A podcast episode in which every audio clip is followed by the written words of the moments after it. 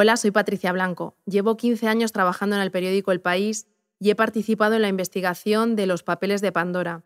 A mi compañero Daniel Egraso y a mí se nos ocurrió que era interesante contar cómo los ricos compran casas en España, porque retrata a la perfección la forma en la que funcionan las compañías offshore. Y este es el artículo que hemos escrito. De Panamá hasta Puerto Banús, así compran los ricos en España casas con una sociedad opaca. Dos enormes palmeras dan la bienvenida a Villa Hermes, construida en el año 1981 en una finca de 3.000 metros cuadrados en Nueva Andalucía, al norte de Puerto Banús. En este distrito de Marbella, el anonimato y el lujo se dan la mano. La parcela está rodeada por un alto muro de blanco inmaculado desde el que vigilan decenas de cámaras de seguridad. Un vistazo a los portales inmobiliarios descubre que el valor medio de los inmuebles ronda en esta zona los 2 millones de euros, aunque algunos suben hasta los 5. Entre las casas se despliegan los 63 hoyos de cuatro campos de golf. El secretismo que rodea esta mansión se refleja en la estructura societaria que la controla. Hay que llegar a una sociedad en Malta a nombre de un despacho de abogados local. En esta isla mediterránea se acabaría el hilo del que puede tirar cualquiera con capacidad para moverse por los registros mercantiles, como confirma el país un inspector de Hacienda.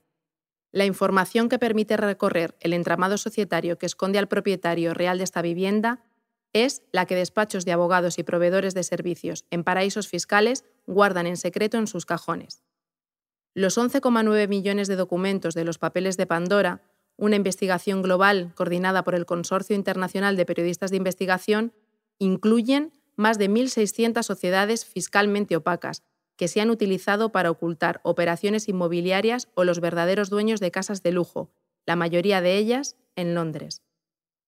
Los documentos permiten seguir tirando de este y otros hilos que llevan hasta el banquero más importante de Colombia, Jaime Gilinski, y su piso de lujo en Madrid, o a fondos de inversión involucrados en grandes operaciones inmobiliarias en Barcelona. Ocultar a los dueños de una vivienda detrás de sociedades creadas en jurisdicciones opacas es legal. En determinados lugares incluso es normal, pero su aparición en casos de blanqueo de capitales y las consecuencias que puede tener en el mercado inmobiliario cuestionan su uso. El dueño de Villa Hermes consta en los archivos internos de Fidelity Corporate Service, uno de los 14 despachos en el centro de la investigación.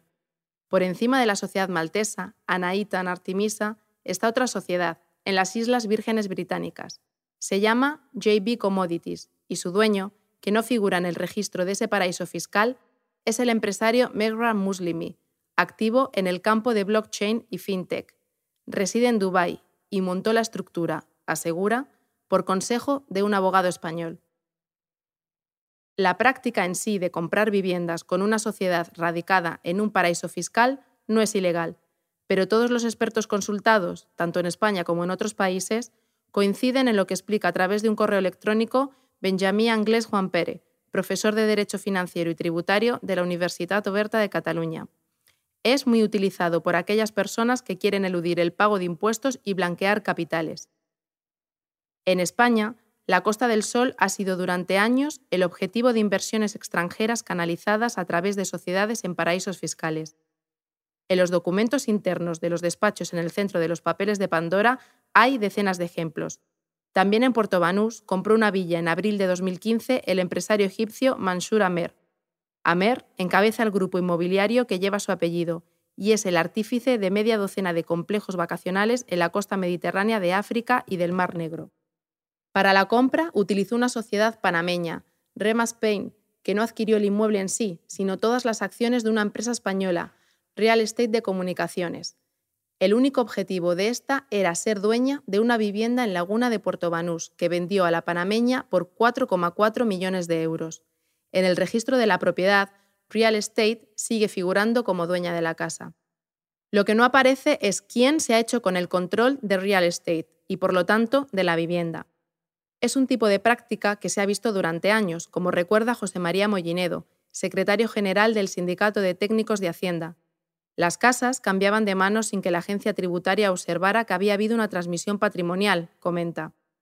Se solían abrir sociedades en Gibraltar o en otros lugares fiscalmente opacos.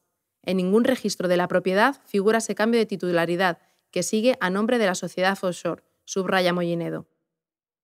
En los últimos años, el mercado inmobiliario bollante en zonas de lujo también ha convertido Madrid en una ciudad atractiva para los inversores extranjeros. Muchos han optado por hacerse con una propiedad, a través de una sociedad, como los notorios casos de venezolanos vinculados al régimen de Hugo Chávez. Las ventajas fiscales de comprar con una sociedad extranjera son considerables. Así lo resume Anglés Juan Pérez. Además de no estar sujeta a las obligaciones contables o registrales de las empresas españolas, tampoco lo estaría al impuesto de sociedades, ni tendría que pagar el IVA en el caso de comprar un inmueble de nueva construcción o el impuesto sobre transmisiones patrimoniales si se tratase de un inmueble de segunda mano. Tampoco pagaría el impuesto sobre el patrimonio que se devenga cada año, solo estaría obligada a pagar la cuota anual del IBI municipal. Uno de los compradores más selectos del barrio de Salamanca de Madrid es Jaime Gilinski, segundo hombre más rico de Colombia. Con una fortuna de más de 3.400 millones de euros, según Forbes, es dueño del mayor banco de América Latina, GNB Sudameris.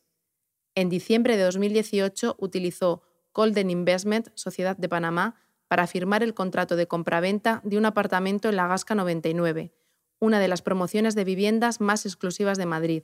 Su vestíbulo, de 650 metros cuadrados, es, según los promotores, el más grande de la capital. La vinculación de Gilinski con la sociedad no aparece en registros públicos, sino en los documentos internos de Alemán Cordero y Galindo, uno de los bufetes cuyos archivos se encuentran entre los papeles de Pandora. Los lazos con los paraísos fiscales son comunes en las grandes inversiones inmobiliarias. Muchos de los fondos que invierten en Madrid o Barcelona, como han denunciado asociaciones vecinales de ambas ciudades, gestionan sus activos desde territorios opacos. Entre los papeles de Pandora, una memoria anual de 2017 del fondo Patron Capital, que gestiona activos por 4.000 millones de euros en toda Europa, muestra el detalle de las estructuras que usan para invertir. BCN2 es el nombre del proyecto con el que en 2005 compraron 244 viviendas de alquiler, 700 plazas de aparcamiento y más de 30.000 metros cuadrados dedicados a oficinas.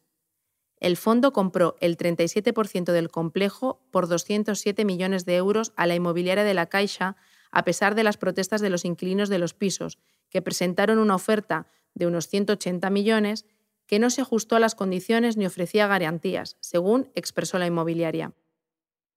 Toda la operación fue controlada y gestionada a través de una sociedad en las Islas Vírgenes Británicas, accionista de la matriz inglesa de Patron, que a su vez era accionista de una sociedad en Luxemburgo. Un portavoz de Patron explica, como en la mayoría de casos en la industria de capital de riesgo y fondos de inversión, nuestros fondos están domiciliados en diferentes jurisdicciones. Nosotros y las compañías en las que invertimos pagamos impuestos según la norma de cada jurisdicción y cumplimos con la ley aplicable. No es sencillo medir las consecuencias de este tipo de inversiones, precisamente por el secretismo de las sociedades creadas para eludir obligaciones tributarias. Se calcula que a causa del uso de paraísos fiscales, solo en Europa, los gobiernos pierden 46.000 millones de euros en impuestos cada año. El problema es el encaje legal de estas estructuras, como resume Christoph Trubetter, experto tributario que ha asesorado a grandes compañías y al Parlamento Europeo. Cierto, no es ilegal mantenerse en el anonimato según la ley de las Islas Vírgenes Británicas. Por eso, los proveedores de servicios de muchos países europeos tienen interés en que esas leyes se mantengan como están. Donde se está analizando su impacto sobre el mercado inmobiliario se ven consecuencias. Así ocurre en Londres, la única ciudad donde cualquier sociedad radicada en un paraíso fiscal dueña de un inmueble tiene que estar incluida en un registro público y accesible. Varios estudios han destacado la subida de precios de las casas y la distorsión de la actividad inmobiliaria hacia el lujo, que deja inmuebles infrautilizados o en desuso. Esto en una ciudad donde más de 36.000 viviendas dependen de una sociedad en otro país. Según un estudio de Transparencia Internacional, allí el 75% de las propiedades cuyos dueños están siendo investigados por la justicia utilizan estructuras fiscalmente opacas para ocultar su identidad un escenario parecido al que se analizó también en el momento de máxima expansión del mercado inmobiliario de Sao Paulo, en Brasil.